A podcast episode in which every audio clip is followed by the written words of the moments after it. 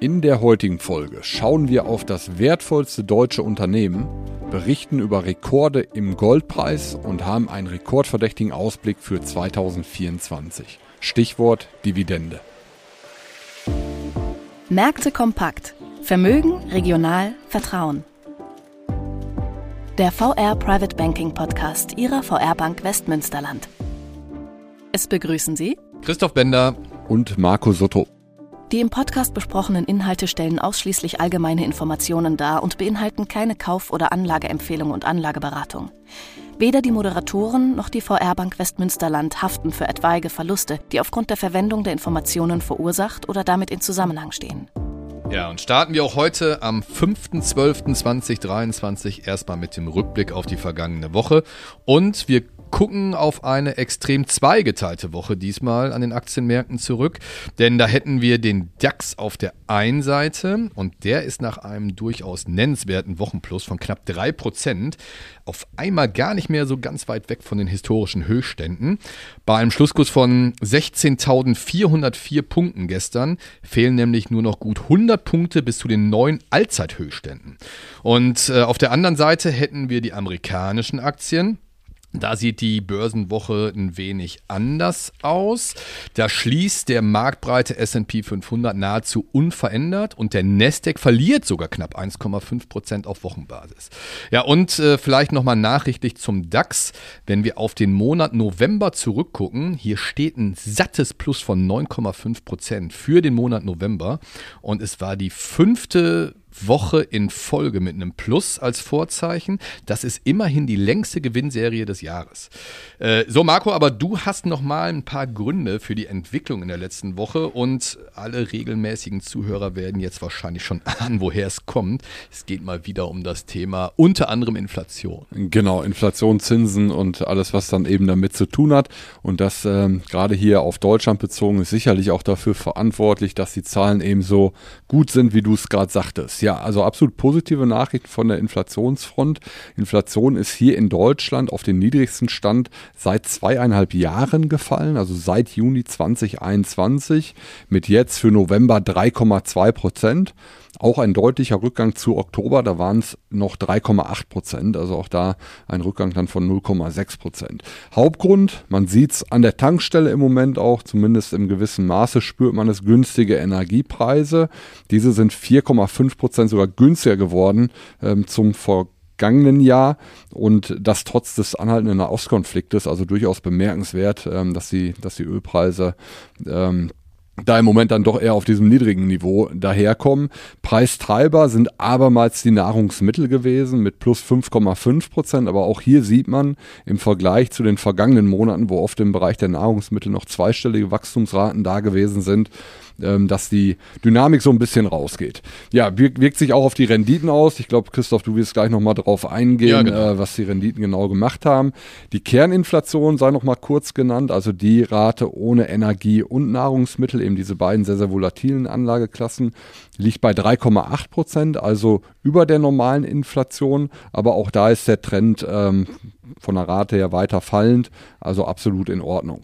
Ja, und so besteht jetzt eben die Hoffnung, dass die EZB die Zinsen im Kampf gegen die Inflation nicht weiter erhöhen muss. Im Oktober hatte sie schon pausiert, davor gab es aber eben Zinserhöhungen, Zin, zehn Zinserhöhungen in Folge, der Leitzins mittlerweile bei 4,5 Prozent.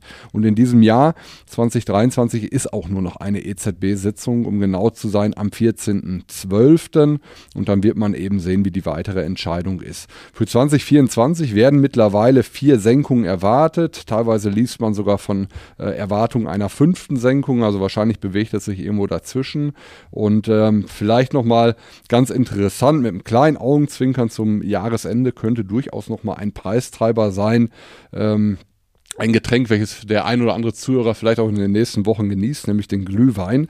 Es wurde mal untersucht ähm, auf 20 Weihnachtsmärkten. Wie haben sich die Glühweinpreise entwickelt in den letzten Jahren? Und äh, da sieht man eine stark steigende Tendenz, gerade in Hochburgen wie zum Beispiel Nürnberg oder München ist seit 2018 der Preis für einen Glühwein, eine Tasse Glühwein um über 50 Prozent angezogen. Also ähm, da sieht man, dass die Inflation voll das zuschlägt. Ist nochmal ein Faktencheck kurz vor ja, Weihnachten. Genau, also wenn Sie auf dem ja? Weihnachtsmarkt sind, äh, checken Sie gerne mal gegen, ob Sie auch diese Erfahrung machen. Ja, und dann sei nochmal ganz kurz genannt, die Inflationsraten Europa, auch da sieht man den gleichen Trend. Inflationsdruck lässt deutlich nach. Die Gesamtrate ist mit 2,4 Prozent, aber nochmal deutlich niedriger als hier in Deutschland. 2,4 Prozent November, im Oktober lag die Rate europaweit noch bei 2,9. Also man sieht, Deutschland ist eher Treiber. Italien mit 0,7 Prozent, eine sehr, sehr niedrige Inflation. Slowakei 6,9 Prozent, Kroatien 5,5 Prozent als, als Treiber.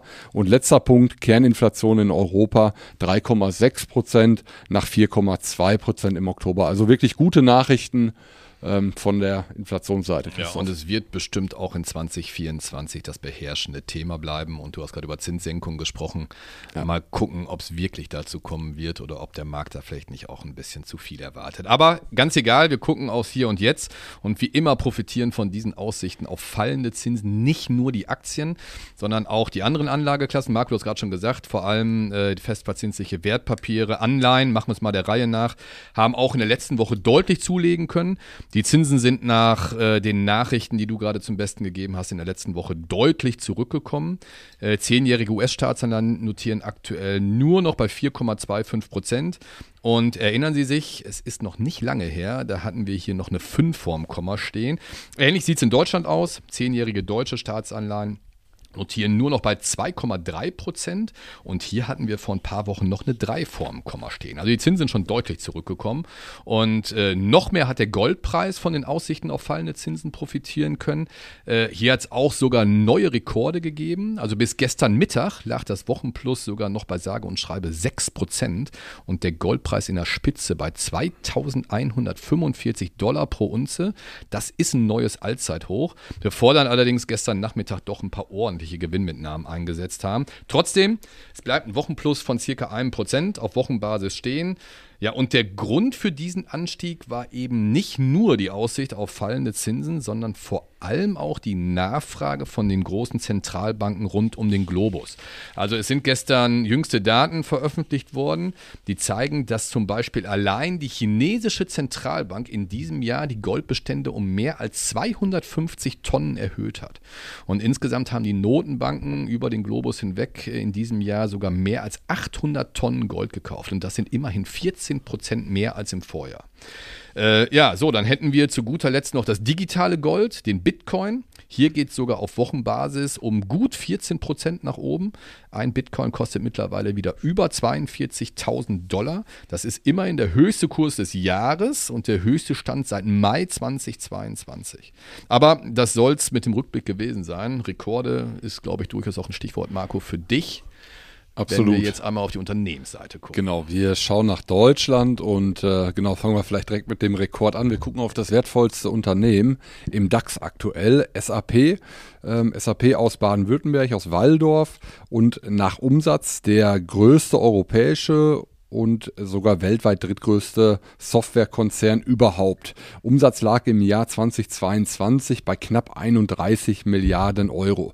SAP, vielleicht ein oder andere den, den Begriff, die Abkürzung kennt man ja durchaus, steht für Systemanalyse Programmentwicklung, äh, vielleicht von, von der ja, ge, äh, vom gesamten Namen gar nicht mal so bekannt dann. Auch ja. nicht wirklich kreativ. Nein, ist, äh, habe ich auch gedacht, ähm, nimmt einen nicht so richtig mit. Also, ja, da hätte mehr Musik drin sein können. Aber gut, sei es drum, äh, der Kurs der Aktie steht aktuell so hoch wie nie zuvor bei ungefähr 146 Euro im laufenden Jahr, ein Plus von 55 Prozent und damit äh, ganz sicher ganz vorne dabei bei den äh, Wertentwicklungen der DAX-Unternehmen. Ich glaube sogar, dass es die beste Performance von allen 40 Werten ja, ich auch. ist.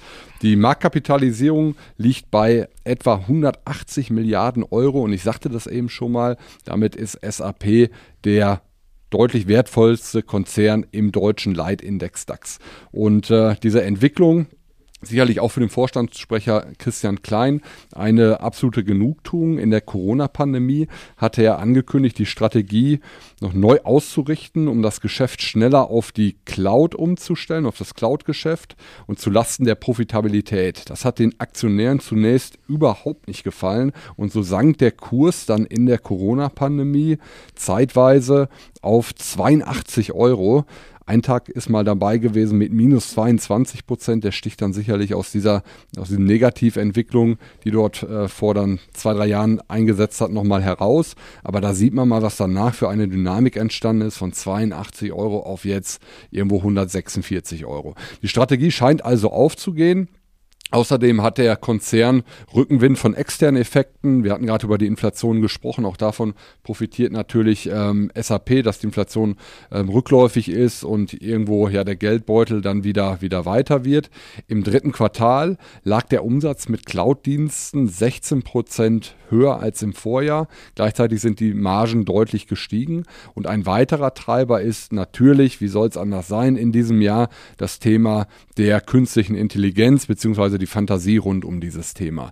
Man sieht es an Unternehmen wie Microsoft auch beispielsweise, die sich auch an anderen Unternehmen, an Startups beteiligen oder kleineren Unternehmen, die gerade im Bereich der KI dann aktiv sind. Im Fall von Microsoft ist es OpenAI. OpenAI ist wiederum der Herausgeber von ChatGPT, sicherlich äh, vielen Zuhörern auch ein Begriff. Und SAP ist auch an einem Unternehmen beteiligt, nämlich Aleph Alpha. Aleph Alpha ist die KI-Hoffnung hier aus äh, Deutschland, auch aus Baden-Württemberg, kommt aus Heidelberg und ist so das, das Unternehmen in der Start-up-KI-Szene. Und äh, Aleph Alpha wiederum hat vor einigen Wochen 500 Millionen Euro in Summe an Beteiligung eingesammelt und das unter anderem von SAP. Also da sieht man SAP selbst sicherlich in dem Thema Thema verwurzelt, aber eben auch über Beteiligungen in anderen Unternehmen. Ja, und eine weitere gute Nachricht, eher dann von der externen Seite, die Kappungsgrenze im DAX wird am 18. März des kommenden Jahres von 10% auf 15% erhöht. Also diese Kappungsgrenze bedeutet, wenn ein Wert über jetzt ehemals diese 10% hinausgegangen ist, von der Gewichtung her in dem Index, dann waren Fonds oder ETFs, die den DAX abbilden, gezwungen, äh, Werte wieder zu verkaufen, um eben auf diese 10% wieder zu reduzieren. Was ja übrigens ein Grund gewesen ist, warum damals ein Grund gewesen ist, warum ja, Linde den DAX verkauft. Genau, deswegen ist Linde dann eben in die USA gegangen. Sehr, sehr ärgerlich für, für den DAX, war ein, ein super Unternehmen, auch im laufenden Jahr mit einer äh, tollen Performance. Und aber diese Grenze wird jetzt eben auf 15% angehoben angehoben und das bedeutet, dass eben diese ETFs dann die SAP-Aktie, wenn sie dann über 10% Gewichtung im DAX hinausgeht, eben nicht direkt verkaufen müssen und äh, ja eben dann einfach weniger verkauft wird über die Börse. Das tut natürlich dem Kurs Gut, genau. Also das soweit. Einmal zur SAP. Du äh, sagtest es, ähm, Christoph, wirklich Rekordzahlen, äh, die der Konzern da in diesem Jahr vorweisen kann. Ja, die Dividendenrendite liegt bei 1,4 Prozent. Üblich für ähm, Softwarekonzerne, dass die Dividenden, die Ausschüttung ähm, jetzt nicht so wahnsinnig hoch sind, weil das Geld eher für weiteres Wachstum dann verwendet wird. Kursgewinnverhältnis mit 28 sicherlich auch nicht mehr günstig. Ähm, wir haben mal reingesehen, 31 Analysten sind im Moment ähm, befragt worden, 31 Analysen abrufbar. Davon sagen 17 kaufen, 4 übergewichten, 10 sagen halten. Verkaufsempfehlung liegt keine vor. Kursziel auf Sicht von 12 Monaten im Durchschnitt dieser 31 Analysen liegt bei 145 Euro. Also ziemlich genau auf dem aktuellen Niveau.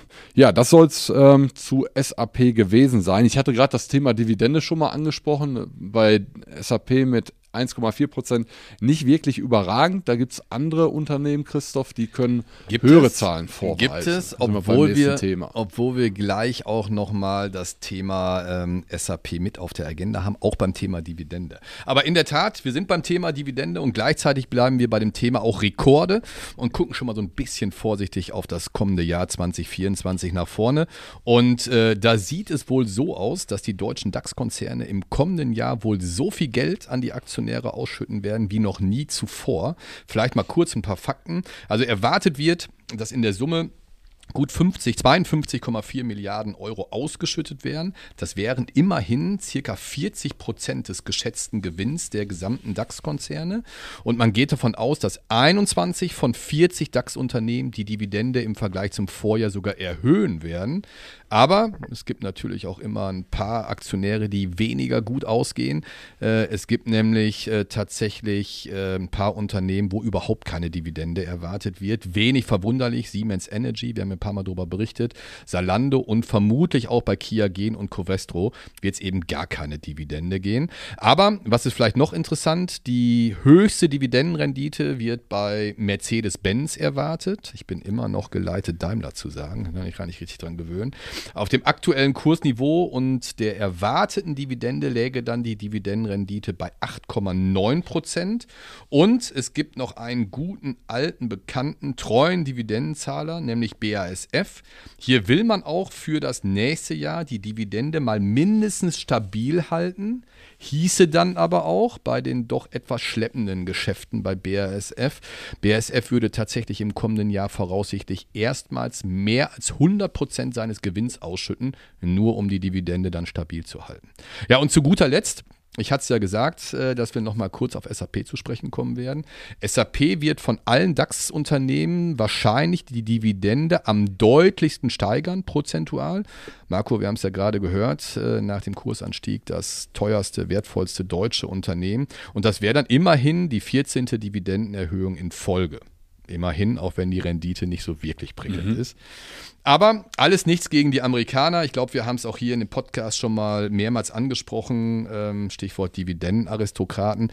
Da gibt es doch ein paar Unternehmen, äh, die hängen die deutschen Titel doch um Lichtjahre ab. Also Procter Gamble, Stichwort Pampers, hat seit über 60 Jahren die Dividende ununterbrochen nicht nur gezahlt, sondern sogar angehoben. Und das wird nur noch getoppt von Tabakkonzern Philip Morris. Hier waren es sogar 85 Jahre in Folge. Aber gut, das nur mal ein paar ähm, Fakten zum Thema Dividende. Ende. Das soll es von mir gewesen sein. Marco, du bist beim Ausblick. Ja, aber wirklich super interessante Zahlen. Ja, ich, aber ich habe bei der Mercedes gerade noch gedacht, klar, die Dividendenrendite ist natürlich jetzt extrem nach oben gelaufen. Weil der Kurs, weil der Kurs natürlich auch extrem äh, in den das letzten stimmt. Jahren unter Druck gewesen ist. Aber trotzdem eine beeindruckende Zahl mit einer 8 vorm Komma. Ja, ansonsten vom äh, Datenkalender her ist es jetzt durchaus etwas ruhiger. Am morgigen Mittwoch werden hier für die Europäische Währungsunion die Einzelhandelsumsätze bekannt gegeben. Außerdem wird dann schon die Beschäftigungsänderung von der Schätzung her für die US-Zahlen bekannt gegeben am morgigen Mittwoch, bevor dann am Freitag der offizielle Arbeitsmarktbericht dann folgt für die USA. Das ist sicherlich so der Highlight-Termin in der aktuellen Woche. Verbrauchervertrauen für die USA wird dann ebenfalls am Freitag noch mit verkündet. Ansonsten noch ganz interessant, ich glaube am heutigen Abend erfolgt von der deutschen Börse die Überprüfung der Indizes DAX, MDAX, SDAX und so weiter. Im DAX wird wohl keine Änderung Änderungen erwartet. Pro7 Sat 1 könnte aus dem S, äh, Entschuldigung, aus dem MDAX absteigen in den SDAX, aber ähm, Genau, das äh, wird man dann heute Abend entsprechend beobachten können. Ansonsten Unternehmenstermine zum dritten Quartal, die Zahlen sind so gut wie alle raus. Es gibt hier nochmal sicherlich ein paar Unternehmen aus der zweiten Reihe oder irgendwo aus den USA, die verkünden, ich habe nochmal geschaut, Broadcom aus dem äh, Sektor Halbleiter aus den USA verkündet Zahlen, Lululemon, Einzelhändler für Sportbekleidung aus Kanada, sicherlich auch nochmal einen Blick wert, aber ansonsten ist es tatsächlich jetzt etwas ruhiger. Das Jahr neigt sich dem Ende. Genau, dann äh, geht es in die etwas ruhigere Adventszeit, ja, sind wir ja schon drin. Ja, ansonsten war es das für heute. Wir hoffen, Ihnen hat es gefallen und ja, freuen uns über Ihr Feedback unter podcast at forprivatebanking.de und wie immer gilt natürlich, empfehlen Sie uns gerne weiter, abonnieren Sie uns und ansonsten sagen wir mal bis nächste Woche. Danke fürs Zuhören. Danke, tschüss. tschüss. Wichtige Angaben zu den im Podcast aufgeführten Wertentwicklungen können Sie unseren Shownotes entnehmen. Ihr Private Banking Team.